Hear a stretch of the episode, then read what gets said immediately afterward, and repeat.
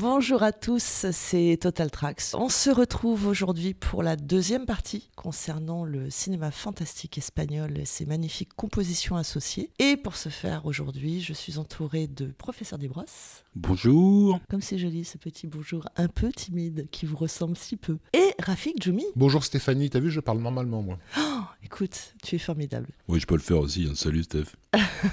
Donc David aujourd'hui n'est toujours pas avec nous. Il se remet, il est en convalescence. Voilà, il sera certainement là la prochaine Oh fois. bah oui, très certainement, évidemment. On va pas attendre qu'il revienne Non, parce pour que... euh, remercier nos tipeurs. On va remercier tout de suite nos tipeurs. euh, séquence bisous oblige. Donc merci à tous nos contributeurs. Encore une fois, merci à vous d'être d'être fidèles déjà, d'être là avec nous, de nous écouter, de nous encourager, de nous soutenir. C'est grâce à vous que l'émission existe. On vous le redit à chaque fois. Tout à Mais fait. parce que c'est vrai.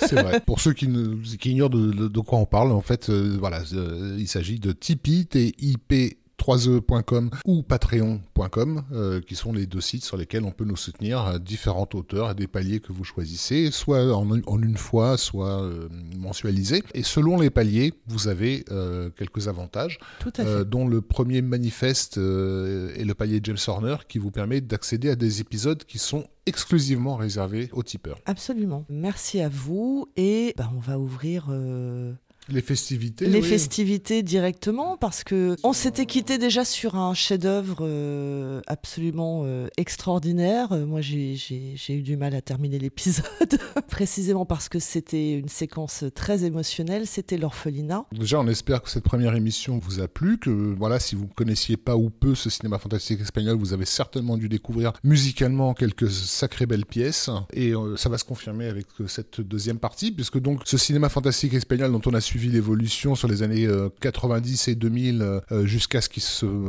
positionne sur l'échiquier mondial comme étant une référence hein, Incontournable. Arrivé au tournant des années 2010, c'est voilà, c'est devenu manifeste. Les Espagnols savent y faire. Et il se passe bah, ce qui devait se passer, hein, c'est que le cinéma américain, bah, du coup, leur fait de plus en plus de pieds. Et ça va se, se confirmer évidemment par rapport à certains, à certains auteurs, certains réalisateurs. Donc euh, Bayona tardera pas à monter à, à Hollywood. Jaume Balaguerro et Paco Plaza vont réaliser un film qui s'appelle Rec, sans musique, c'est pour ça qu'on n'en parle pas, mais qui va être un vrai carton, euh, peut-être le meilleur film en fan footage euh, qu'on ait eu. hein. Donc on a eu toute une vague fan footage à cette époque-là. Oui, mais avec des celui-ci est projets très supérieur. assez licencieux, mais Rec est très clairement le, le- Oui. le meilleur qu'on ait, pu voir. Voilà, le voyez pas pour la musique, clairement, il y en a pas. Vu qu'il n'y en a pas. Mais- par mais contre, le film- le film se voit très film, bien. Le film est impeccable et il se- surtout, il se fera remaker euh, aux États-Unis avec un, même un, certain succès public.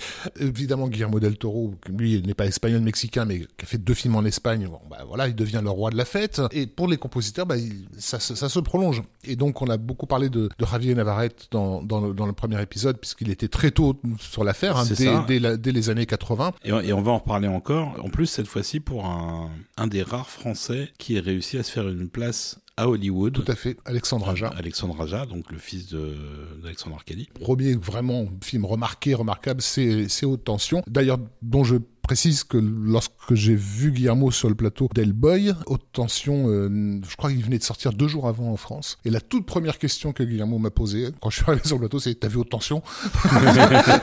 Mais comment ces, ces gens font-ils pour être au courant de absolument tout ce qui se fait sur la planète et qui soit qui relève d'un d'un certain intérêt? Voilà, et donc Alexandre Aja a fait déjà des films aux États-Unis. Et là, euh, on est en 2008, je crois. Mm. Et il va faire un film qui s'appelle Mirrors. Qui est franchement pas son meilleur. Hein. qui est pas son meilleur, qui visuellement euh, tient la route, mais euh, en termes d'écriture, c'est pas très très solide. Par contre, qui bénéficie d'un générique sensationnel. Euh, c'est aussi la raison pour laquelle on, a- s'y est arrêté. Assez flippant, assez angoissant, qui en fait euh, est une astuce photographique qui consiste à, prendre de- de- des vues de New York avec ses énormes gratte-ciel et d'avoir la vue inversée, c'est-à-dire avec les gratte-ciel vers le haut et vers le bas, qui en faisant bouger ces deux images donne l'impression d'une bouche qui se ferme ou qui s'ouvre en fait avec des dents. Donc c'est un effet miroir, on va dire, qui, qui devient un effet horrifique. Et ce générique fonctionne d'autant plus euh, qu'il est porté par euh, bah, une musique euh, qui te prend aux tripes, hein, mais qui n'est pas au départ une composition de Navarrete, puisque c'est une reprise d'un morceau classique, le concerto pour guitare Alors c'est pas un concerto pour guitare au départ, c'est une pièce pour piano écrite par Asturias, ah bon, par d'accord. Isaac Albeniz, qui s'appelait pas Asturias d'ailleurs, qui s'appelait Leyenda, et qui a ensuite été,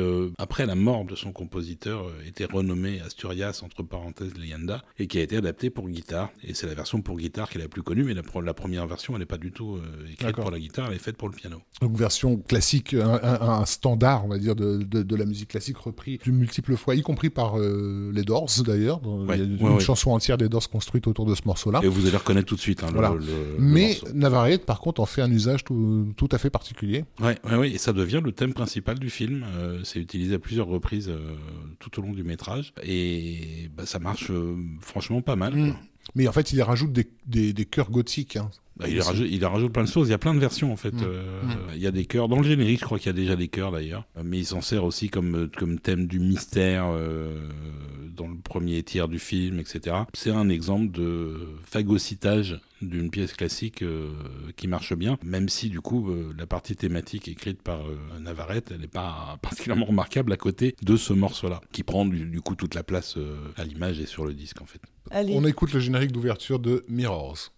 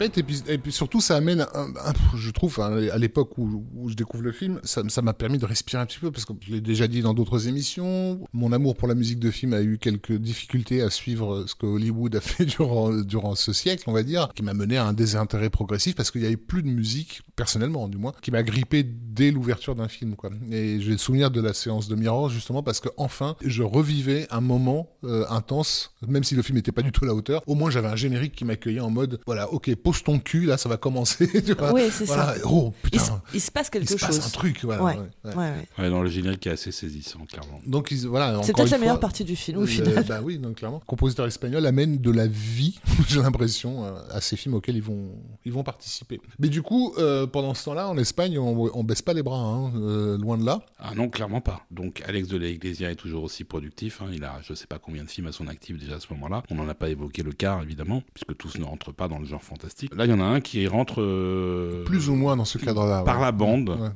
qui s'appelle Balada Triste de Trompeta, Balada Triste tout court en France, qui est un film, euh, une fois de plus, complètement inclassable. Un film de l'ex Iglesia, donc on n'arrivera pas du tout à correctement euh, retranscrire. Non, le pitché relève l'histoire de... deux clowns amoureux de la même femme, qu'elle est contentionniste, hein, c'est ça Trapéziste, équilibriste, oui, tout à fait. qui se déchire sur fond de.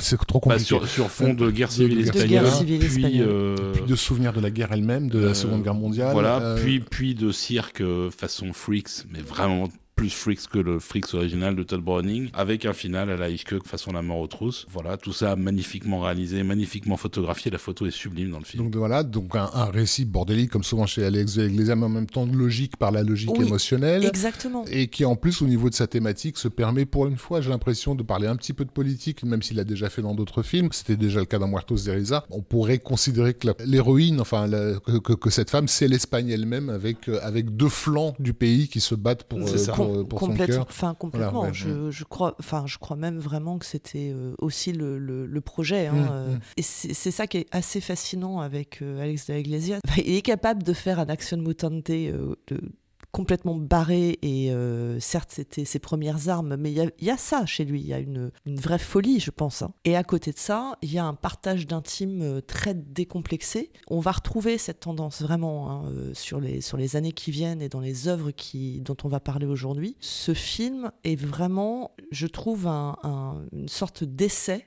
philosophique, euh, anthropologique, politique, sociétal. Il y met tout, mais il y met une part de sa vie en filigrane, c'est-à-dire son rapport au pays, son rapport aux autres, et tout ça prend la forme d'un carnivore euh, désarticulé, mais je pense que c'est peut-être comme ça qu'il arrive à nous transmettre le plus d'informations.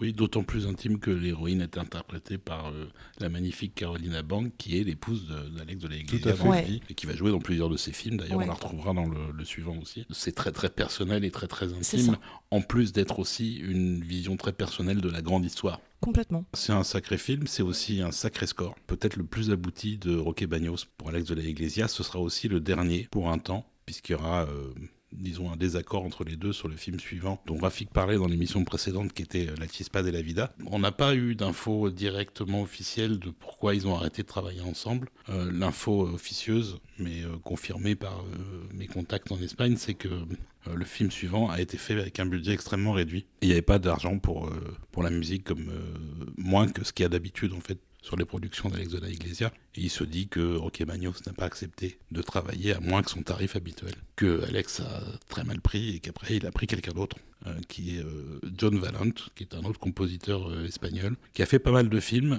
et dont on va reparler un petit peu après d'ailleurs, mais qui est quelqu'un qui visiblement attache pas une plus grande importance que ça sa carrière au cinéma, même s'il continue d'y travailler, puisque quand on va sur son site, on y trouve que c'est pièces classiques en fait. Il n'y a pas du tout de, de, mention de sa carrière de compositeur pour l'image. Donc, euh, mais bon, c'est une histoire à suivre et on va y revenir de toute façon dans le reste de l'émission. En attendant, on va écouter le morceau, je crois que c'est plus ou moins le morceau sur le, la séquence finale. Euh. Fighting for Our Love. Voilà. Donc voilà, littéralement, c'est le film résumé. Hein. ils se battent tous les deux pour l'amour de cette femme qu'ils sont en train de détruire. en fait, Ah bah, le, moins qu'on puisse dire, c'est que oui. Voilà, voyez le film.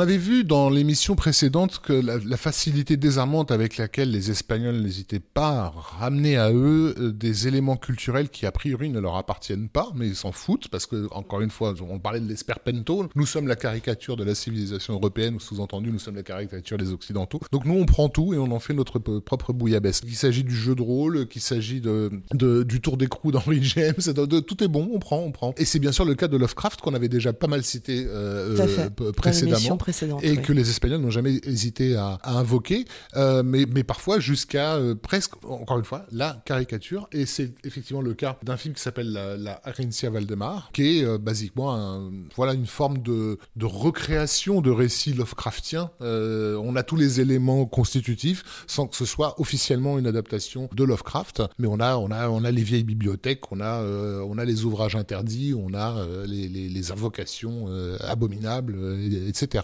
Oui, et on a aussi l'acceptation du passé de, l'Espagne, du passé cinématographique, puisque le, le Val-de-Mar euh, dont il est question fait euh, référence, c'est le nom de la famille, famille euh, maudite j'ai pas vu le film. Hein. J'ai vu aucun des deux films sur le sujet. Malheureusement, ici, personne ne les a vus parce qu'ils sont pas vraiment sortis d'Espagne. C'est sorti en DVD, je crois, chez nous, sous le titre Le Territoire des Ombres. Des ombres Mais euh, je les ai pas vus. Euh, mais Valdemar, c'était aussi le nom de, du loup-garou, interprété dans un nombre considérable de films par Paul Naschy dans les années 60 et 70. Paul Naschy, qui était vraiment une gloire du cinéma horrifique de l'époque. Là, on va écouter un morceau, je, vous, vous raconterai après sur Paul Naschy, mais on va écouter un, un, morceau du premier film, qui est réalisé comme le second par José Luis Aleman, qui depuis n'a rien fait. De là à se dire que ces deux films qui sont sortis en 2010 et 2011 ont pas fait un copec. Si, je j'ai le souvenir que ça avait marchoté, euh, mais par, contre, il n'y a pas eu de, beaucoup de ventes internationales. Euh, c'est ça. Que la différence, elle est là, en fait. Sauf qu'en Espagne, on fait toujours les choses en grand, même quand on n'a pas les moyens. Et là, on a un orchestre, on a un chœur, et on a un compositeur qui... Euh, donne tout ce qu'il a, qui s'appelle Arnaud Bataler, qui euh,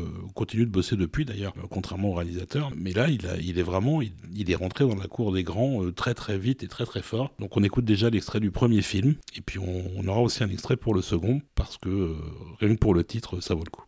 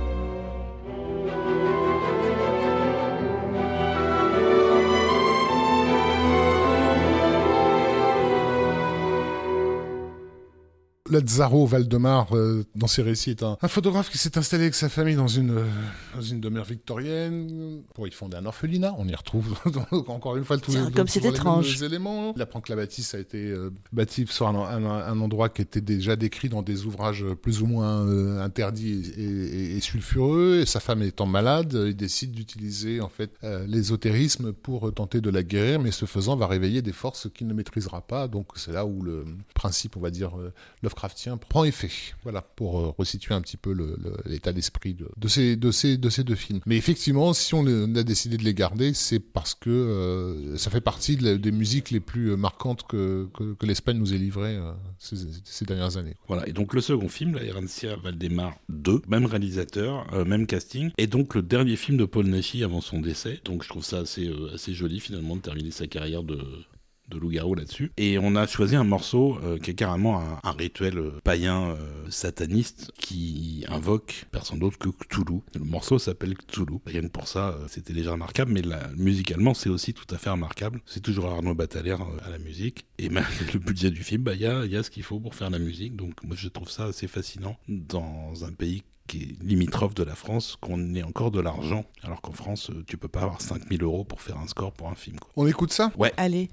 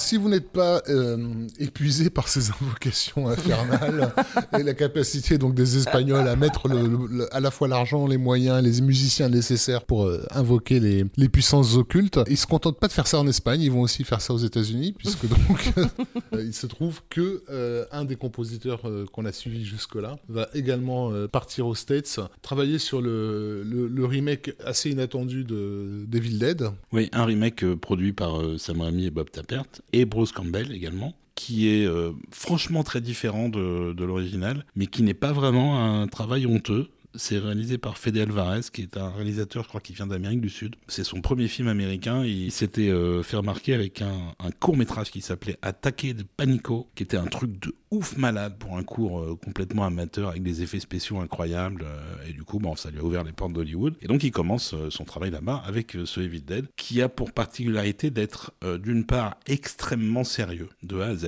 Il n'y a pas de rigolade, il n'y a pas Bruce Campbell, il n'y a pas de blague, il n'y a pas d'excès comique comme on a chez, chez comédie horrifique. Et c'est un film ultra gore, c'est dégueulasse. Mais ça marche. Pour le coup, le sérieux qu'il y a derrière ça fait que ça fonctionne, mais c'est pas réservé à tous les publics. Clairement, euh, il y a des trucs franchement hardcore, quoi. Et il faut noter aussi à quel point, pour ces, à la fois pour le réalisateur et pour Roque Bagnos, il y a vraiment une forme d'honneur à bosser sur un, sur un film comme ça, parce que Evil Dead, ça fait partie de ces titres qui ont complètement charpenté la cinéphilie euh, de tous ces Espagnols dont on parle de, sur cet épisode et le précédent, quoi. Oui, et, des euh, Français et de partout dans le monde d'ailleurs. Hein. mais, mais en Espagne aussi. Donc, euh, d'être invité à, bosser sur le remake d'Evil Dead, tu sens que le type se dit bon là, je vais quand même, je vais faire ça sérieusement quoi. Et, c'est fait sérieusement parce que la musique est vraiment flippante aussi pour le coup. Ah, Généralement, euh, dans les dans la musique de films d'horreur, on, on a souvent justement des principes d'underscoring un peu un peu faiblard. Là, c'est pas de l'underscoring. Hein. Non, c'est pas, c'est de, de, la première personne. Ouais. C'est de la première personne. On va déjà écouter peut-être d'abord le seul thème qu'il est véritablement écrit pour le film parce que ça n'est pas ce n'est pas un score thématique euh,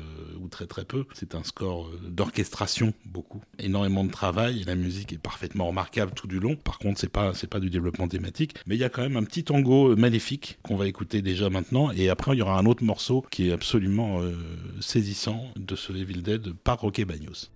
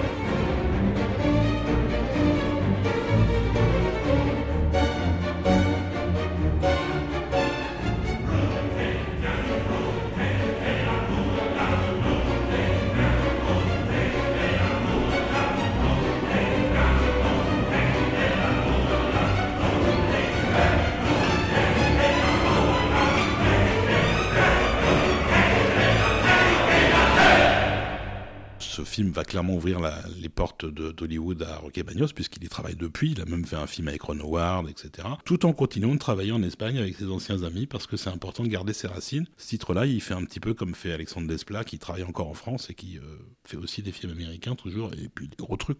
Mais euh, il est un petit peu moins libre quand même aux États-Unis qu'en Espagne de ses approches, et parfois c'est euh, un petit peu moins extraordinaire que ce qu'il faisait quand il ne travaillait qu'en Espagne c'est un peu plus euh, canalisé et mm, contrôlé. Bah, c'est moins autorisant, quoi. C'est ça, bah, c'est le cinéma américain d'aujourd'hui, quoi. Mais sur Evil Dead, il s'est beaucoup autorisé. Il a, eu, il a eu open bar et, et alors il nous a fait un score. Alors là, c'est une partie du final. C'est absolument terrifiant musicalement. Euh, c'est très très inventif et euh, la première semaine de travail sur le film, il cherchait un peu son approche. Il cherchait comment symboliser le mal absolu, en fait. Et euh, il n'arrivait pas à dormir. Il était à Los Angeles il était gêné par les, sirènes de police constantes toute la nuit. Et à un moment, il a eu l'idée. Il s'est dit le mal, c'est la sirène. Et il a rajouté une sirène pour symboliser le mal, qu'on entend dans pas mal de morceaux du score d'ailleurs, qui est très très bien utilisé dans celui qu'on va euh, écouter, mais qui, qui est particulièrement remarquable quand on voit la même pièce que ce qu'on va écouter là jouer en concert, ce que j'ai vu en Espagne, avec un chœur absolument diabolique qui va jusqu'à hurler littéralement des trucs euh, incompréhensibles. Et cette sirène qui est la sirène qu'on voit dans, euh, par exemple, le générique de, des Têtes brûlées de, de Papy Boyington. C'est la sirène à main, à manivelle, qu'on tourne et qui produit ce bruit qui, qui, qui, pas, qui est pas constant parce qu'en plus c'est manuel. Quoi. On va écouter le morceau, il est assez long et il est euh, vraiment, vraiment terrifiant. Et ça s'appelle Abomination Rising.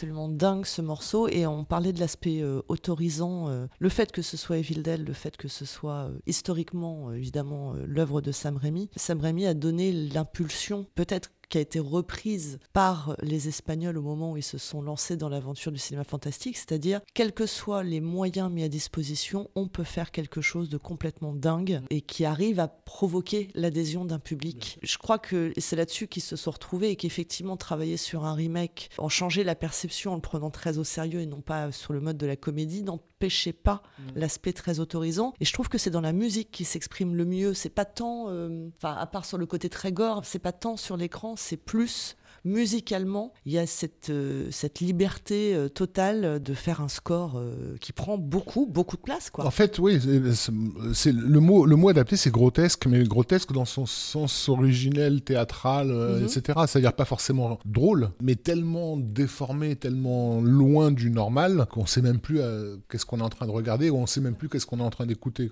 Oui, c'est ça, exactement. Et d'ailleurs, pour, pour asseoir ce que disait Stéphanie dans l'émission précédente, sur l'accueil du public espagnol de la musique de film par rapport à un public lambda qu'on aura en France ou ailleurs, euh, où ils sont un petit peu plus perceptifs de l'importance de la musique. Moi, j'ai vu donc ce morceau qu'on vient d'écouter en concert dans une. euh, c'était à, c'était à Cordoue, dans le cadre d'un festival où les trois quarts des gens dans la salle étaient des gens de la ville, en fait. Il y avait une partie de fans de musique de film, mais c'était pas euh, la majorité du public. C'est un morceau complètement furieux. Tu fais ça en France, les gens se barrent de la salle. C'est beaucoup trop euh, dissonant, brutal. euh.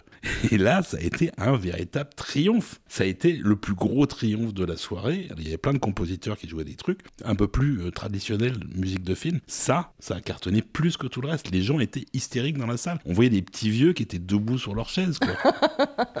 Juste parce que parce que génial. parce que le truc est en plus extrêmement c'est visuel. parce qu'ils ont cru qu'il y avait un bombardement qui se préparait et qu'ils allaient enfin être débarrassés de Franco parce que personne leur avait dit qu'il était mort.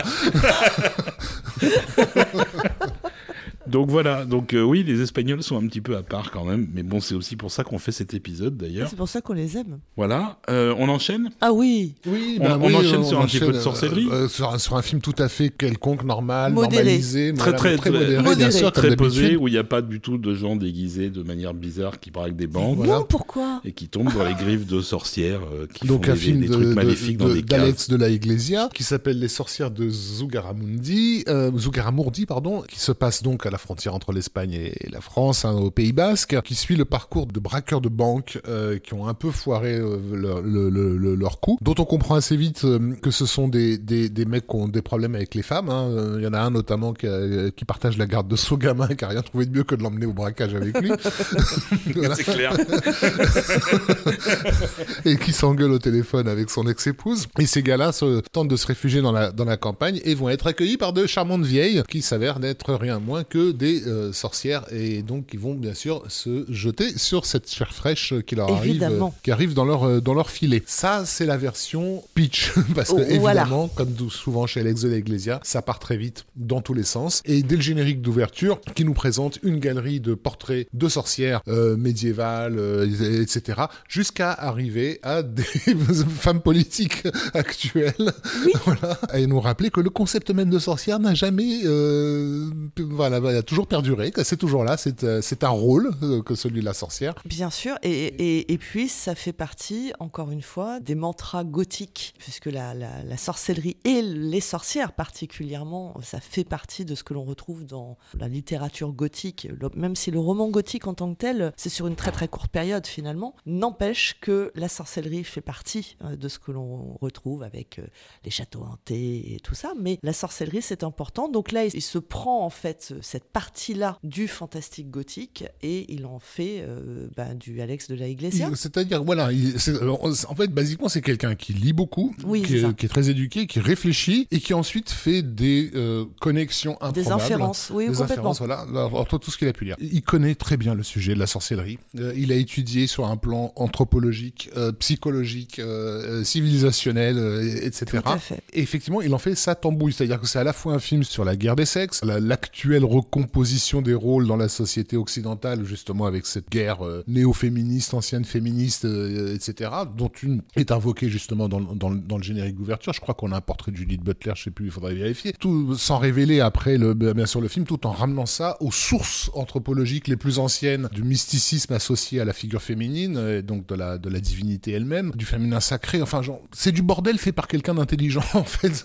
Oui, et puis encore une fois, qui réutilise ce pourquoi fantastique au départ existe, c'est-à-dire la possibilité de mettre à distance et de faire entendre et de faire passer des messages euh, contemporains à la société. C'est-à-dire que plutôt que de leur délivrer le message de manière crue, ce qui serait plutôt inaudible, eh ben on met en fiction et alors lui bah, utilise une mise en fiction très éclatée, très euh, foisonnante. Je pense que c'est peut-être le terme qui résume bien le cinéma de l'Eglésia. C'est foisonnant, il y en a partout, tout le temps. Ça grouille d'idées, ça grouille d'effets visuels, ça grouille d'intelligence. Oui, et ça grouille aussi de mélange de genres. Oui, et, il, y a, toujours des éléments de ah bah, comédie et des éléments tragiques euh, et des éléments gore. Euh, et la vie. Et, ça va jusqu'à par, par, rapport à la question de mélange des genres et par rapport à la question politique euh, et contemporaine, jusqu'à faire jouer des rôles de sorcières, donc de femmes, par des hommes. Hein. Donc il joue de tout en fait, et il en joue avec humour, ironie.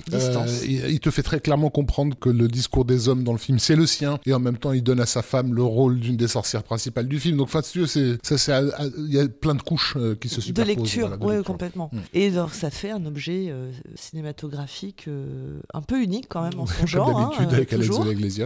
Ouais, c'est quand même assez saisissant. Hein. Ouais, c'est génial. Et donc, il le fait sans Roque Bagnos cette fois-ci. Donc, tu nous as parlé tout à l'heure de Johan Valente qui, est, qui a l'air voilà, préoccupé par sa carrière de compositeur. On regrette Roque Bagnos en particulier sur celui-là, sachant qu'il il est très productif, Alex. Donc, il fait quasiment un film tous les ans. Et là, il, il aura 6-7 films d'affilée sans Roque Bagnos. C'est un peu dommage. Bon, le gars a fait, a fait plus ou moins le boulot quand même. Et puis là, on va écouter ce qu'il a fait pour euh, la première partie du grand rituel, euh, plus ou moins final, du film mmh. de, des sorcières. Et on s'est gardé une partie de ce rituel pour la fin de l'émission, on y reviendra tout à l'heure. Donc le morceau s'appelle The Rite of Witches, c'est de John Valent, et c'est pour les sorcières de Zugarramurdi.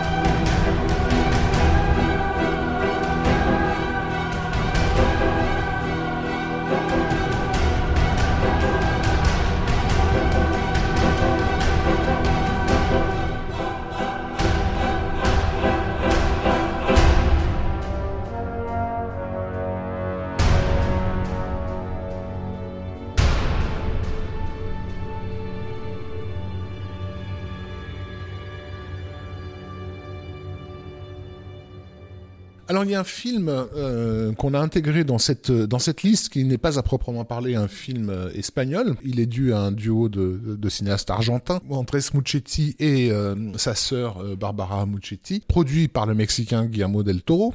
On a quand même décidé de le mettre parce que la musique a été confiée à un compositeur espagnol. Et c'est surtout un film dont la le, le look, le, le, style, l'ambiance, la sensibilité, la sensibilité ressemble énormément à tout ce que le cinéma espagnol nous avait effectivement livré depuis 15 ans. Ce film, c'est Mama, qui est un film qui en fait est né d'un court métrage, donc un court métrage que les Muchetti avaient fait et qui avait vivement impressionné Guillermo del Toro, qui mettait en scène, sans explication aucune, deux gamines dans une maison qui étaient prises au piège d'une présence féminine euh, terrifiante qui s'appelait Mama justement. Alors, en tant que spectateur, on comprenait pas est-ce que c'est leur mère, euh, c'est quoi ce truc qui les poursuit dans les couloirs? Et à partir de là, le film s'est construit en mode bon bah il va falloir nous expliquer c'est quoi, pourquoi ces deux gamines sont en train d'être poursuivies par ce fantôme effrayant avec à la gestuelle de pantin désarticulé euh, complètement dingue et pourquoi elle l'appelle Mama. En gros, ils ont construit un récit autour de ça. Alors le film est assez inégal. Par contre, je pense que ces dix premières minutes sont, totalement dingues, qui sont en fait la découverte de ces deux gamines euh, euh, dans, une maison abandonnée dans les bois. il y a euh, des passages vraiment terrifiants dans le film.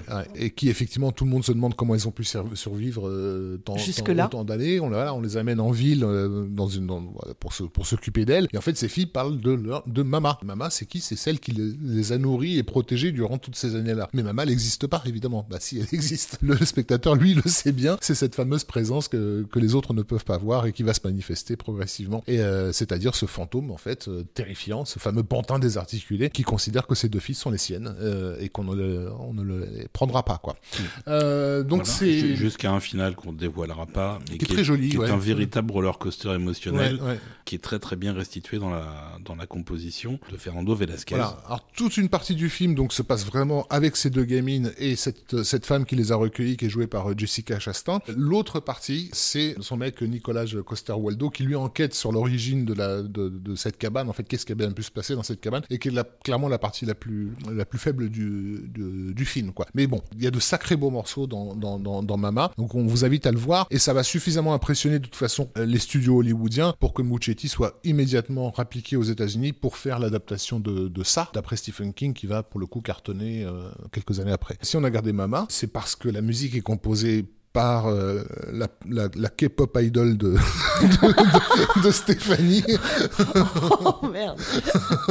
Elle a des posters de lui partout dans sa chambre. C'est ça. Le petit Fernando. Le petit Fernando. Fernando bah, Velasquez. Qui, euh... bah, qui, qui, continue à prouver qu'il est meilleur que n'importe qui d'autre pour, euh, pour intégrer une émotion, ah ben, quel que soit le sujet. C'est ça. C'est de l'hypersensibilité à ce niveau-là. Euh, et il n'y en a pas beaucoup hein, qui peuvent se, se vanter de savoir traduire en musique et de répondre à ce point euh, aux émotions du public. C'est euh, assez fascinant, ce qui fait que je suis assez d'accord, le, le, film est imparfait dans son exécution, par contre il laisse une trace durable, viscérale, en partie aussi grâce à la musique. Le final est très très long, il dure 13 minutes, donc ce qu'on va vous mettre là c'est une version un peu condensée, assez longue quand même.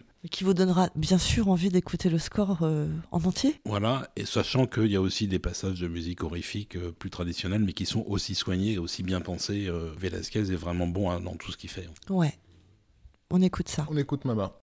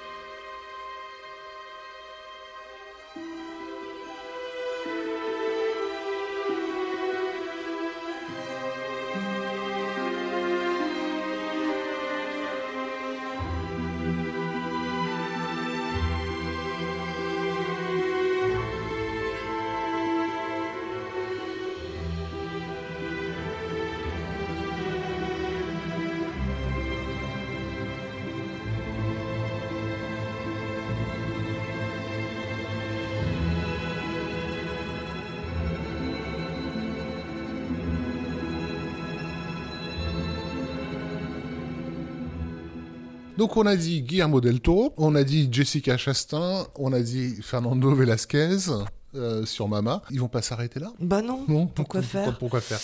En fait, voilà, le fait est que euh, Jessica Chastain était déjà rattachée à Guillermo sur un autre projet qui se fait euh, pa- parallèlement à ça et qui est un film pour le coup gothique euh, à 3000%. Oh Euh, bah là, euh, je sais pas si on peut faire plus, hein, pour le coup. Une fois qu'on a mis des majuscules à chaque lettre du mot, euh, Je- C'est ça. C'est ça. En, en tout cas, à un niveau purement littéraire, et Ah, si, on, si revient à ce qu'était la littérature gothique du 19e C'est- siècle, c'est le projet le plus proche de, de l'esprit de ça.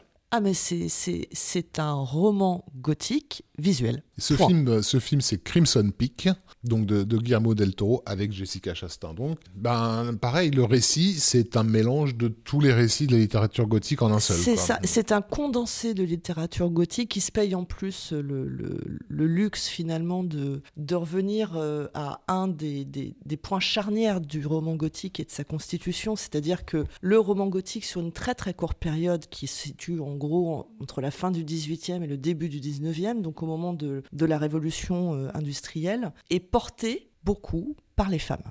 Donc évidemment, son héroïne est un écrivain. Et c'est par ce biais-là qu'il nous fait vivre ce qu'est le roman gothique, au travers de ce personnage d'écrivain féminin. Venu d'une famille de Boston plutôt aisée et, libérale, tombe dans les bras d'un héritier euh, Mhm. mystérieux et fragile, on va Tout dire.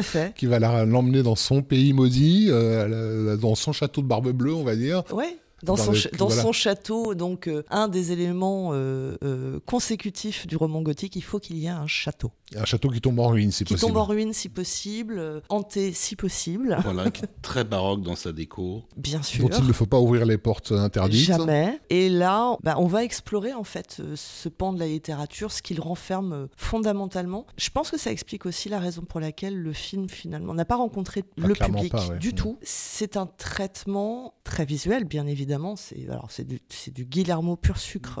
Euh, Parler des obsessions hein, sur, sur Guillermo, le, le- le sang pour le coup a une place euh, fondamentale. Bah, il donne son, ti- son titre euh, au film. hein. Voilà. Le Crimson Peak, en l'occurrence, étant la terre sur laquelle repose ce château, euh, est une terre rougeâtre, en fait, mais fait. et qui, du coup, envahit le château comme des flaques de sang envahi- envahiraient le sol. Exactement. Le féminin est, euh, est traité bah, à la façon dont Guillermo traite le féminin dans tous ses films. Donc c'est vraiment bah, l'élément euh, fondamental. Tout, tout, tout est attiré par le féminin, tout vient du féminin. Donc à partir de ce moment-là, évidemment, les fantômes, parce que pour ceux qui en douteraient encore, euh, Guillermo del Toro croit aux fantômes, évidemment. Ah oui, oui, La question ne se pose oui, même pose pas. même pas, oui. Et en fait, ça ne rencontre pas Mais le public D'ailleurs, c'est la, que... la- la phrase d'ouverture du film. Je crois. Oui, les fantômes euh, Oui, existent. euh, Évidemment, évidemment enfin, oui. c'est évidemment. Et puis alors effectivement, si on n'accepte pas cette phrase d'emblée, c'est très compliqué de rentrer. Et je crois que ce- au-delà de l'aspect très visuel, très Guillermo del Toro avec sa patte, avec son tout ce qui fait euh, son art, ça reste une œuvre profondément littéraire.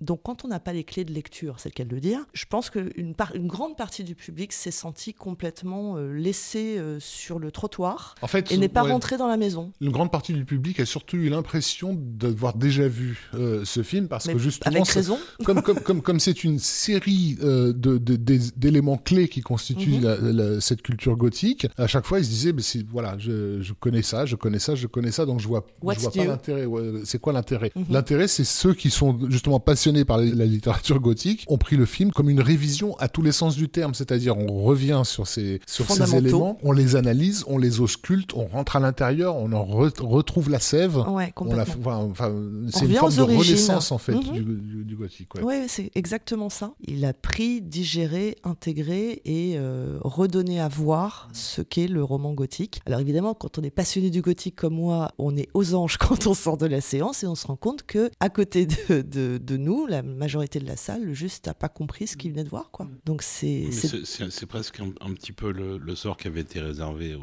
à John Carter aussi, où euh, tout le monde a dit oui, il a tout pompé sur Star Wars, Ou sur Avatar, ou ou sur Avatar, ou sur plein de choses, alors, Alors- qu'en fait non, c'était l'adaptation de ce qui était à la base de tous les autres projets euh, qui ont précédé le film. Donc, C'est euh, Ça, une- John Carter la étant la, fois, la euh, source de, de toute la culture pulp euh, de- de- à qui a mené à la, Voilà, au space opéra. il oui. y, a une, il y a une vraie injustice, mais qui est presque inévitable quand on présente son projet à un public qui n'a pas forcément le bagage. Sauf que. John Carter, le film, ne cherchait pas à réinventer et revisiter les figures, alors que dans, dans la démarche de Guillermo, il y a presque un travail d'historien, euh, c'est décortiqué dans le jusqu'au bout, c'est-à-dire dans le moindre détail. C'est de la, c'est suranalysé et l'appropriation, il l'a, il l'a fait presque en direct avec nous en fait. C'est pas juste une note de synthèse qu'il nous livre. Hein. C'est, oui, il synthétise l'ensemble de tous les éléments qui sont réunis dans le dans le genre gothique fantastique. Et puis il donne à voir la manière dont il se l'approprie. Donc avec ses propres codes, avec ses propres obsessions, comment tout ça se rencontre. Et il fait ça euh, aussi en musique, donc. Ah oh là là, oui. mon Dieu, mon Dieu, mon Dieu. Ah bah dis donc, quelle histoire Parce que bon, vous imaginez bien que déjà que Stéphanie était, voilà, avait, avait, une idole dont elle possédait les, les, posters nus et les calendriers, mais en, plus le gars va, bosser sur un film, le film gothique à, 3000%. The One. Donc là c'était foutu, on, on, oh ne l'a plus jamais récupéré. Ouais, c'est ça, ils m'ont perdu. Bah oui, évidemment, hein, c'est lui.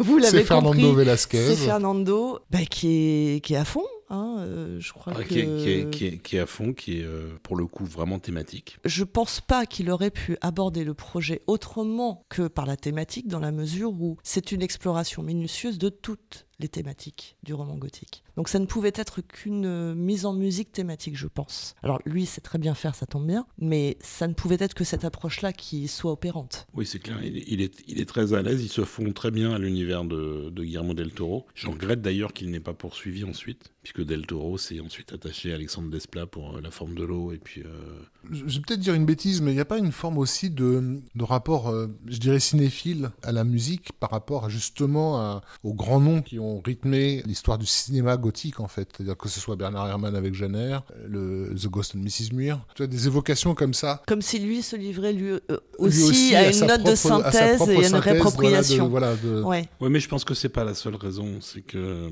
Guillermo n'est pas non plus fermé à l'émotion dans son film. Non, bien sûr. Et, sûr. Du, et, du, coup, c'est un peu le compositeur idéal pour ça, qu'il l'a démontré sur les productions de, Del Toro, justement, sur euh, l'orphelinat et, les films qu'on suivi. Donc c'est un peu des deux, je pense. Oui, mais peut-être, euh, oui, c'est intéressant, pourquoi pas une, note de synthèse et une réappropriation et une manière de faire résonner euh, le, la manière dont est traité le film et la manière dont lui va traiter la mise en musique. On s'écoute un petit peu de ça, parce que je, Stéphanie, je crois, a envie d'écouter un petit peu de, de Fernando Velasquez.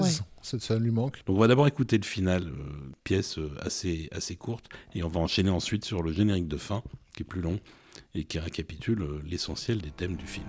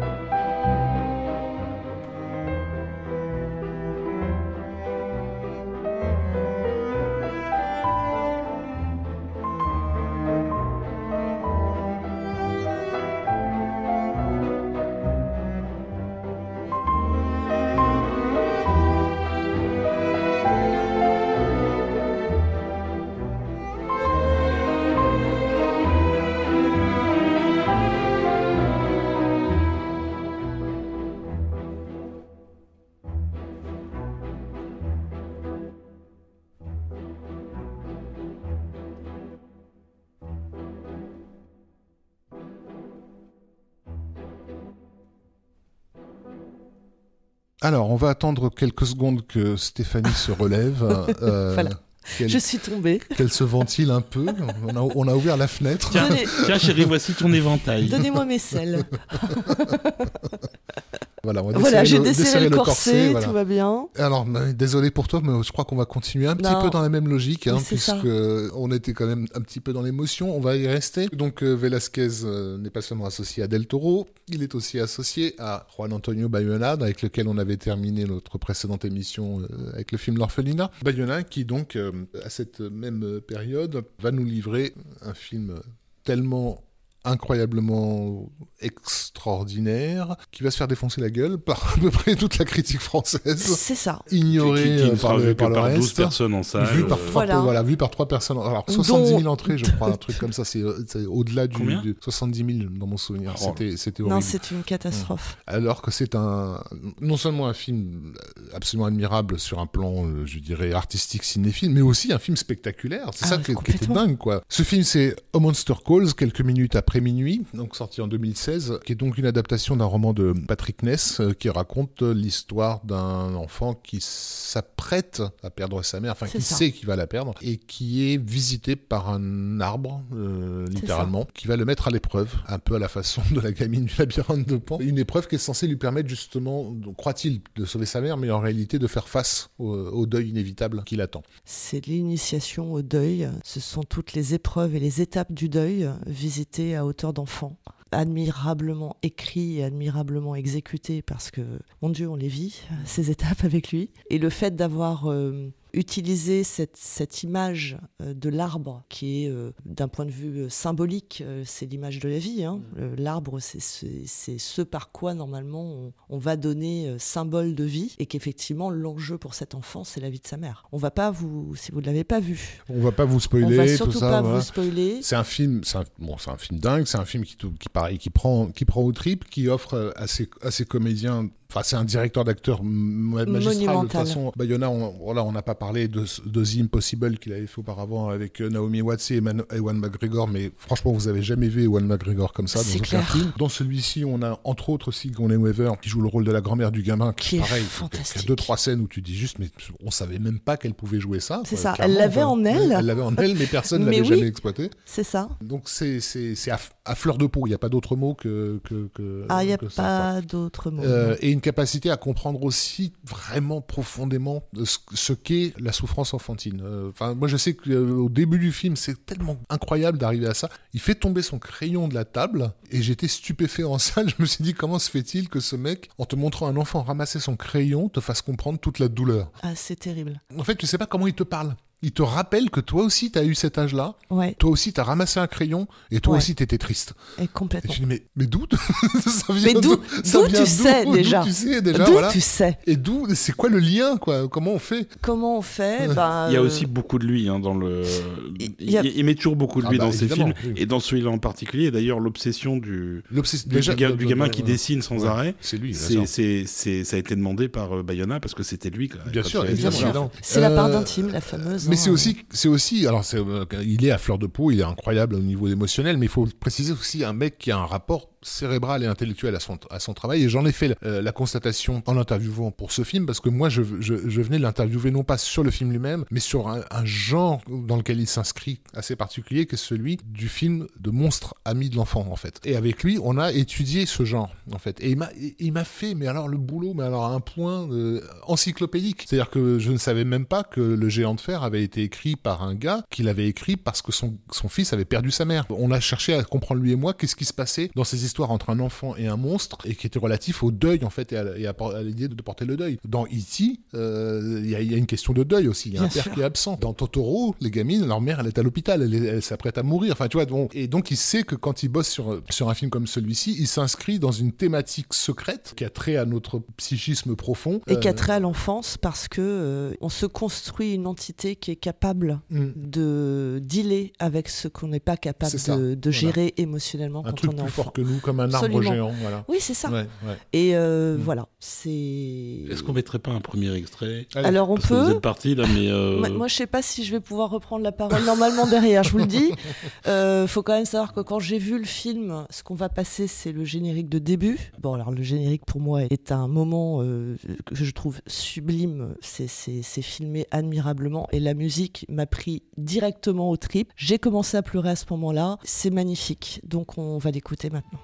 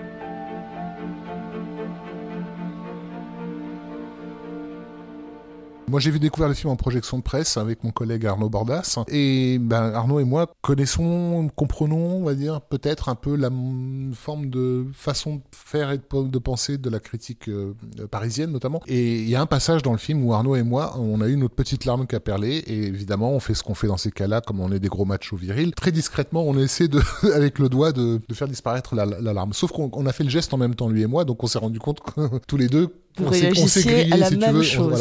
On, s'est grillé l'un l'autre. Ça nous a fait sourire. Mais là où on a déchanté très vite, c'est qu'on a vu que toute la salle faisait le même geste que nous. Et si toute la salle faisait le même geste que nous, pour Arnaud et moi, c'était une évidence. Le film allait se faire défoncer parce qu'il y a une règle à ne pas euh, franchir. Les critiques euh, euh, n'aiment pas être pris au dépourvu. C'est-à-dire, ils sont pas venus là pour chialer. Si tu les prends par surprise, ils vont t'en vouloir euh, à mort. Je parle de pas tous évidemment, mais une bonne partie de la critique française fonctionne comme si elle, elle, aimerait bien que les films restent sagement à l'écran pour être analysés en fait. Et à leur place. c'est ça. Mais une fois que ces films sont sortis de l'écran pour rentrer à l'intérieur de toi, qu'ils ont été justement cherchés dans une zone que tu contrôles pas, ben il y a des gens qui acceptent, qui s'abandonnent au film, et d'autres qui disent non, je veux pas, et qui deviennent violents. Et donc quelques jours plus tard, je faisais une émission pour Canal+ qui s'appelle Le Cercle, mhm. euh, et j'étais littéralement tout seul euh, à essayer de défendre l'honneur de ce film qui, aux yeux des autres, était une merde sans nom. Quoi. Avec euh, ce passage en particulier qui nous a tous fait chialer, c'est le caractère totalement inattendu. C'est-à-dire que quand on, quand on regarde un film pour pleurer, on sait à peu près à quel moment on va pleurer et on s'y, on s'y prépare. Là, dans, dans Monster Calls, c'est une séquence, on ne sait pas du tout ce qui se passe. On est en train de,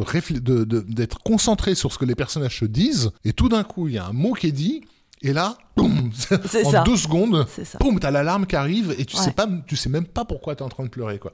Et c'est là où on se dit, ce type, qu'on nous comprend émotionnellement, il nous comprend mieux qu'on ne se comprend nous-mêmes, en fait. Mais c'est ce à quoi je pense réagissent, euh, en tout cas, une grosse partie de la critique telle que tu l'as vécu toi en salle avec Arnaud. L'art en tant qu'objet transformateur de l'être, c'est non. Ces gens-là ne considèrent pas le, le cinéma, le film ou une œuvre d'art comme un objet qui peut transformer. Comme un compagnon, en fait. Comme un compagnon. L'art n'existe que parce qu'il y a un spectateur, en l'occurrence. Mais il refuse ce lien avec l'œuvre. Et donc, bah, ce faisant, il se coupe complètement de ce qui est en train de se produire. Mm. Il le refuse de toute façon. C'est allé cette critique jusqu'à la musique, puisque on a reproché à Fernando Velasquez. Moi, j'ai quand même entendu des critiques euh, dire et c'est insupportable. On nous tord le bras pour nous faire pleurer. cette musique doucereuse est inécoutable. Ok, les gars. Bah moi, j'ai envie de vous dire, euh, c'est vous, J'ai envie de vous dire, vous ne me faites pas pleurer. Vous ne me faites pas pleurer. Ah oui, non, très clairement. Euh, en fait, je l'ai plaint, honnêtement. Je l'ai plaint. Je trouve ça terrible de ne pas pouvoir être touché juste par posture idéologique intellectuelle. Je trouve ça affreux en fait. Je trouve qu'on passe juste à côté d'une partie de sa vie. C'est un avis qui m'est personnel, mais j'ai trouvé que d'aller dans la violence jusque là et de taxer ce qu'on vient d'écouter de musique doucereuse. Alors je veux bien être euh, une fangirl de la première heure de Fernando Velasquez, mais quand même avec un tout petit peu d'objectivité, je crois qu'on peut pas le dire. C'est pas doucereux. Et d'ailleurs, pour ceux qui n'ont pas vu le film, on peut peut-être vous donner l'impression que c'est un truc extrêmement euh, triste, déchirant. Ça l'est, hein, clairement. Mais pas que. Il y a aussi des putains de séquences de fantasy euh, ah oui, ultra, ultra ah, visuelles. Je parlais tout à l'heure de spectacle, c'est un film spectaculaire avec, des, avec, des, effets spéciaux incroyables. Et la musique euh, suit ça aussi également. voilà. Bien sûr. on l'a pas précisé, bon, c'est anecdotique peut-être, mais pas tant que ça. la voix de l'arbre est assurée par Liam Neeson, donc elle te travaille aussi bien profondément dans les, dans, dans, les, tripes. C'est clair. Avec d'ailleurs une toute petite, visuellement, dans un coin d'écran, on voit Liam Neeson dans le film et on comprend, on fait le lien émotionnellement avec ce qu'on, tout à fait, avec le reste et tout. Bref, c'est magistral. On l'a déjà dit par ailleurs dans la mission précédente, Bayona, c'est une des révélations, des grandes révélations du, du, 21e siècle. Donc voilà, de toute façon, allez-y. Euh, oui, vraiment. Si vous ne l'avez pas vu, voyez ce film. C'est une pépite. C'est magnifique. C'est un classique en devenir. Allez, on s'écoute un deuxième morceau parce que Stéphanie, là, ça, fait deux minutes qu'elle n'a pas eu de Velasquez. voilà, et et ben pour résumer Velasquez, encore une fois, on va mettre le générique de fin de Monster Calls, où il y a tous les thèmes, et entre autres une autre version du thème du générique de début qu'on a entendu tout à l'heure, et qui est toujours aussi beau.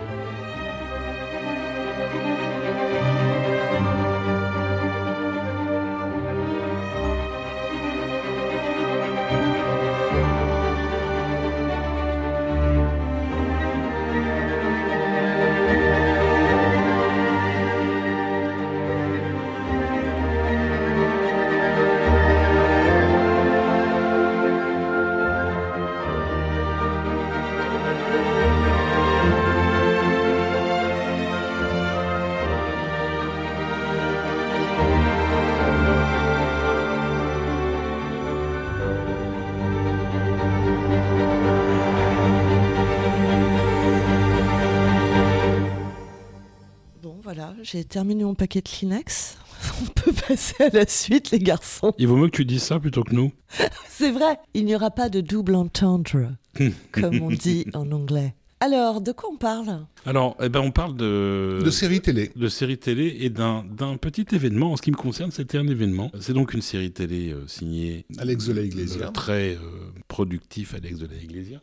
Mais c'est aussi les grandes retrouvailles d'Alex de la Iglesia avec Roque Bagnos. On n'y croyait plus et ça a fini par arriver. Je ne sais pas comment c'est arrivé. Ils ont fait la paix. C'est arrivé parce que, parce que le producteur c'est HBO et qu'il y, avait, y avait du pognon tout simplement. Peut-être peut que c'est ça. Alors, c'est pas... C'était le pognon. C'est pas HBO aux États-Unis, hein, c'est HBO Espagne. Oui, c'est HBO euh, Europe, mais enfin, il y a, de l'argent. Voilà. Effectivement, il y a du fric sur la série, euh, mais c'est une euh, un repartenariat qui est confirmé puisque le prochain film d'Alex de la Iglesia qui s'appelle Venecia Frenia sera également mis en musique par Roque Bagnos et le film devrait sortir en tout cas en Espagne au mois d'avril. donc on espère qu'il viendra en France aussi, que quelqu'un veuille bien le sortir dans les salles pour nous. En tout cas, retrouvailles de Roque Bagnos et d'Alex de la Iglesia sur une série qui s'appelle Trente Monedas. Monedas, 30 coins. Sorty coins en, en, anglais. Moi, je dis, moi, je dis voilà, les, en gros, c'est 30 pièces, puisque ça fait référence aux pièces qui ont, été données à Judas pour qu'il mhm. livre le Christ, et qui sont apparemment recherchées euh, par diverses factions religieuses. Euh, Parce que le fait d'avoir les 30 donne un pouvoir euh, absolu, et c'est bien évidemment le mal qui essaye d'avoir les 30 pièces pour, bah, sinon, c'est pour avoir le pouvoir du mal. Bah, et donc, bah, en gros, le film s'intéresse à un prêtre euh, exilé dans une petite communauté euh, euh, espagnole qui posséderait une de ses pièces et des meurtres étranges qui surviennent dans la région. Et, ça choque le prêtre, visiblement, une jeune on sait plus que ce qu'on pensait au départ. Une jeune flic qui déboule un peu là, dans cette affaire, très terre à terre, très voilà, qui en fait va se confronter à, à, du surnaturel et voilà. Moi, je trouve au niveau de l'écriture peut-être un peu trop normalisé pour le coup. Euh, mais alors heureusement, euh, on a Alex de l'Eglésia, donc régulièrement, euh, on a des pétages de plomb. Oui. Ah, il y a des petits coups de folie ah, en fait. Il y a des trucs furieux avec des cardinaux maléfiques. Il y a une sorte de créature à la Cthulhu qui sort d'une place dans un village à un moment donné. On sait même pas pourquoi il est là. Il y, a des moments autres, mais je suis d'accord sur le, le côté. Euh, je sais pas si je dirais normalisé, mais en tout cas hyper canalisé euh, dans le traitement même de la narration. Il y a des pétages de plomb à, la, Alex de la mais c'est beaucoup moins foisonnant qu'une œuvre d'Alex de la classique. C'est normal, c'est beaucoup plus long aussi. Oui, c'est beaucoup plus long, mais je pense aussi parce que ça veut s'adresser à un public beaucoup plus large. Parce que c'est pas seulement euh, c'est pas seulement un public espagnol, c'est par le biais d'HBO, c'est des trucs qui vont être diffusés dans, tous les pays oui, du monde. Ça. Et il faut pouvoir euh, entraîner le plus de personnes possible. Et si il avait fait autant d'épisodes avec son côté ultra foisonnant, je pense qu'il en aurait perdu quelques-uns sur le trottoir. Il bah, ne faut pas oublier que Alex de Iglesia a fait un film euh, que je crois nous trois n'apprécions pas tellement, qui est, euh, comme par hasard, sa plus grosse production euh, en termes de budget, hein, qui est Crime, à Oxford. Voilà. Non, c'est pas terrible. Non, en, en, termes de mise en scène, le film est très propre, mais, mais, il n'y a pas de cœur dedans. Il est très propre. il est euh, normalisé, on, dirait un, on dirait un t-shirt blanc, quoi. T'as un chien enragé et tu, tu, tu lui as mis une jolie, une jolie, collerette dans, dans, dans, une fête pour enfants. là, c'est Alex de l'Eglésia, quoi. Laissez-le mordre tout. C'est une expérience que lui-même n'a pas tellement appréciée et qu'il ne reproduira pas, d'ailleurs. Et je pense que là, il y a un mixte euh, dans, dans, la série qui est beaucoup plus à l'équilibre. Je pense quand même que malgré ce côté un peu plus normalisé, en tout cas dans la narration, voilà, les, les, les moments what the fuck, t'en as minimum un par épisode. Oui, non, mais c'est ça. Il, est, il reste, euh, il est dans son pays, il est, il est dans son élément, donc quand ça, même. ça va, ouais. Donc ça va, ça reste frais, hyper distrayant et enfin, je trouve plutôt addictif parce que j'ai quand même vu les, les- les épisodes euh, euh, rapidement et de manière assez boulimique. Oui, parce que t'as quand même plein de moments de What the fuck, qu'est-ce qui se Ah passe bah oui, non, vraiment. Et là, oui, ça, ça, ça fait du bien. Et puis, les, les retrouvailles avec Roque Bagnos sont savoureuses quand même. Oui, parce que Rocky, il est en, ple- en pleine forme. Oui, Donc il a fait un score euh, ultra péchu, mais en même temps ultra horrifique, ultra gothique, qui a été édité en mini-album pour chaque épisode. Comme il y a beaucoup de musique et que les épisodes sont assez longs, ça fait beaucoup, beaucoup, beaucoup de scores au final. Ça doit Mhm. faire 8 heures de score. Euh, ça fait beaucoup, beaucoup de musique qu'il faut un peu trier. Mais il y a des très, très bonnes choses, effectivement. Puis moi, j'étais tellement content de le retrouver sur un... enfin, dans l'univers d'Alex de la Iglesia que de toute façon, c'était un événement. Oui. Et puis, j'ai l'impression quand même qu'il se fait plaisir, vraiment, sur la série. euh, Il y avait une frustration euh, de voir les films de la- de- de- d'Alex de, la de Iglesia pas y être et, de pas y avoir participé. ouais, complètement. Donc, qu'est-ce qu'on écoute? On écoute l'intro du premier épisode, on s'est pas cassé sur ce coup-là. Euh, c'est la scène pré-générique et le générique qui est tout à fait saisissant d'ailleurs dans la série et très euh, Il est super réussi, bah, ce générique, je très- trouve. très très religieux et en même temps extrêmement hardcore quoi. Donc on écoute ça.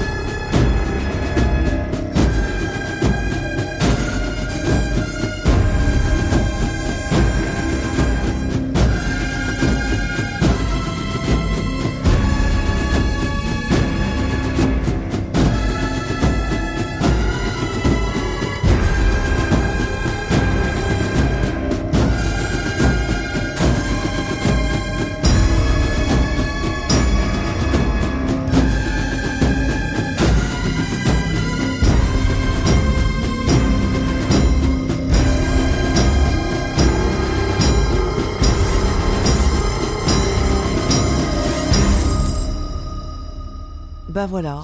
Donc euh, si vous êtes curieux, euh, franchement c'est une euh, série très très sympa. Euh, la lecture du fait religieux y est tout à fait savoureuse, bien distanciée et bien acide comme il faut. Donc euh, faites-vous plaisir et puis surtout vous avez un super score quand même. Donc, Ouais, on- et il y, aura, il y aura une saison 2 il y aura une saison 2. qui a été annoncée euh, toujours par Alex de la Iglesia qui devrait débarquer en 2023. Ben, je pense qu'on a, alors, on a- évidemment, on a dû passer sur plein, plein de films euh, intrigants, quelques scores aussi euh, Notable, euh, notables. euh, ô combien. Voilà. Mais on espère avec ces deux émissions quand même vous avoir euh, donné au moins envie ça. de vous plonger un peu plus à la fois dans les films et dans les musiques de ce cinéma fantastique espagnol sur euh, presque bientôt trois décennies maintenant. Oui hein. c'est ça. en essayant de, voilà, de, de comprendre comment les Espagnols ont- ont-ils fait pour invoquer euh, ces, ces- les puissances occultes d'un fantastique euh, presque, euh, j'aime pas le mot, mais pur en fait. Euh, ah oui oui Au complètement. sens, tout d'un coup, tu as l'impression qu'on triche plus, en fait, dans le rapport. Je suis euh, tout à au fait d'accord. Et c'est traité avec beaucoup d'authenticité. On a parlé beaucoup de,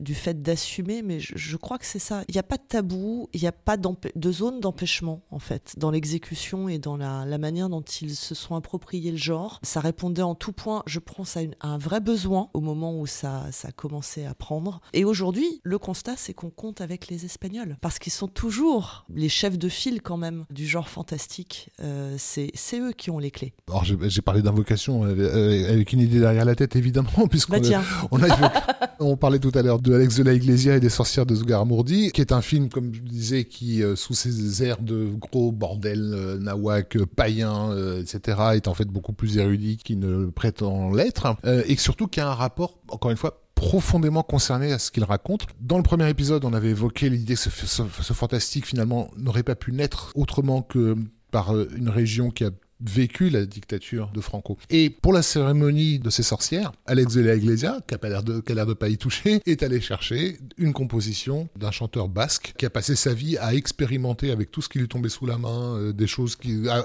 à- coller des choses euh, en, somme qui devraient pas être euh, tout en créant des, régulièrement des groupes culturels de résistance euh, très identifiés comme étant anti, anti-franquistes et qui du coup ont pu avoir quelques problèmes avec les autorités du côté basque espagnol. Ce musicien s'appelle euh, Michael Laboa et donc euh, euh, il a créé cette chanson qui s'appelle Baga Biga Iga, qui est une chanson basque, mais dont les paroles au fur et à mesure ne veulent plus rien dire. Ouais, c'est ça, c'est inspiré d'éléments de trucs, de contes un peu enfantins. Et il a incorporé plein de langages pour en faire un, un- un nouveau. Il y a beaucoup de, de mots de, langage local du Pays Mhm, Basque, mhm. mais pas que. Il y a de l'espagnol, il y a ouais. du français, il y a, des- il y a du latin, il y a des choses comme ça. Et ça marche parfaitement, comme tu disais. On dirait une musique de film. On dirait une musique de On film. dirait qu'elle a été composée pour On le dirait film. une véritable cérémonie sorcière. Enfin, genre, oui, c'est- oui. Le, mor- le morceau, euh, si, si tu, si tu décides d'y croire, le morceau est flippant. Et sur cette histoire de, de, de croyance, je pense que c'est aussi intéressant. C'est à la fois, on a un rapport très cérébral, euh, distancé euh, au, au sujet, et en même temps, on veut y croire. Mhm. Comme Guillermo del Toro par rapport au Tout à fantôme. fait. hein. Euh, Voilà, le fantôme, j'ai étudié le truc, j'ai lu, j'ai- tout travaillé, y compris au niveau psychanalytique et tout. ouais. Et en même temps, je veux y croire. Et, et je pense que pour Alex de l'Iglesia, c'est la, c'est la même chose avec la sorcellerie. Et ce morceau est littéralement une invocation, donc peut-être le genre d'invocation Oui, que oui, justement a amené d'autant le- plus que Alex de la Iglesia est originaire de- du Pays Basque. Il a grandi dans le Pays Basque. Donc on a décidé, a voilà, sens, de, de alors, vous partager voilà. ça. Donc euh, voilà, si comment dire, si vous êtes, euh, je sais pas moi, euh, catholique, orthodoxe ou protestant et que vous préfériez éviter de vous D'accord. laisser ten- tenter par des forces, des forces païennes occultes, vous pouvez arrêter l'émission maintenant parce que le morceau qui suit va normalement réveiller des forces qui vous échappent. C'est ça. Ben, on va se laisser avec ça. Euh, Olivier, tu voulais rajouter quelque chose Alors, crois. bon, on remercie encore une fois nos tipeurs, on remercie nos auditeurs. Voilà, on vous fait tous des, des gros bisous On vous embrasse très fort. Jusqu'à la prochaine fois. et on vous laisse écouter le rituel sabbatique choisi par Rafik Dioumi, qui est lui-même une sorcière.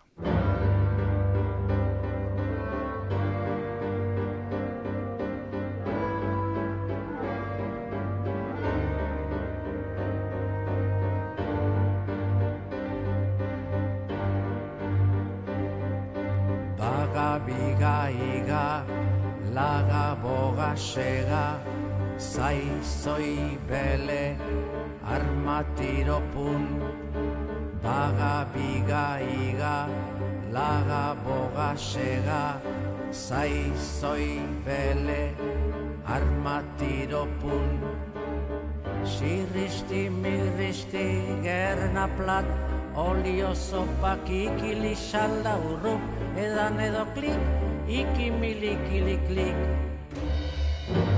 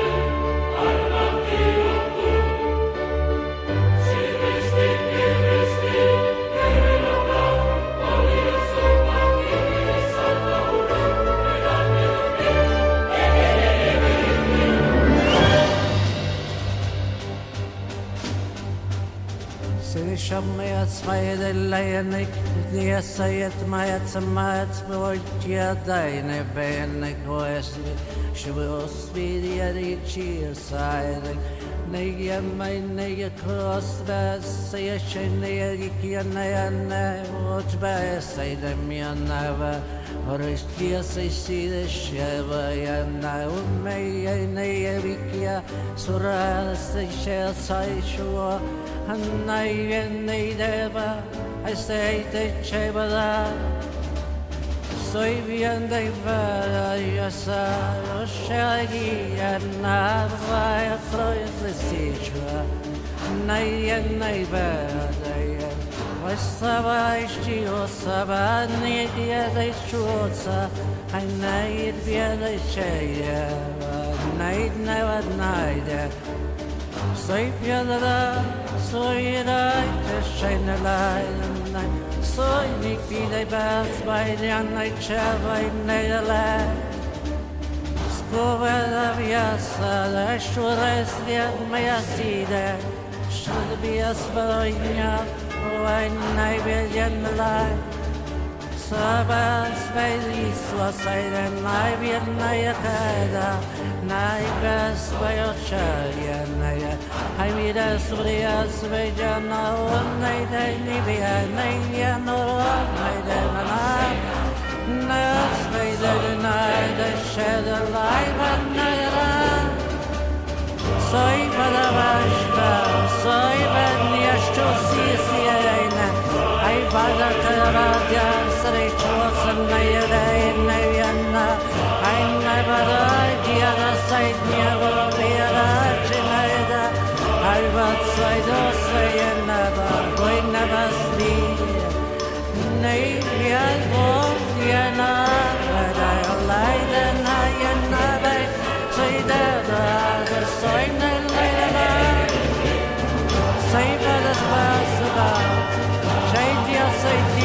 którymi sad Zajdę ze stuciu oceniemy A zmiana szawina jest mat A i to bywa Duszło se na jedna ciele nas bada A i ciepło rozbajduje na rwanej Jednej czejnej Zajdę odej rajda Są jednej dawa dalej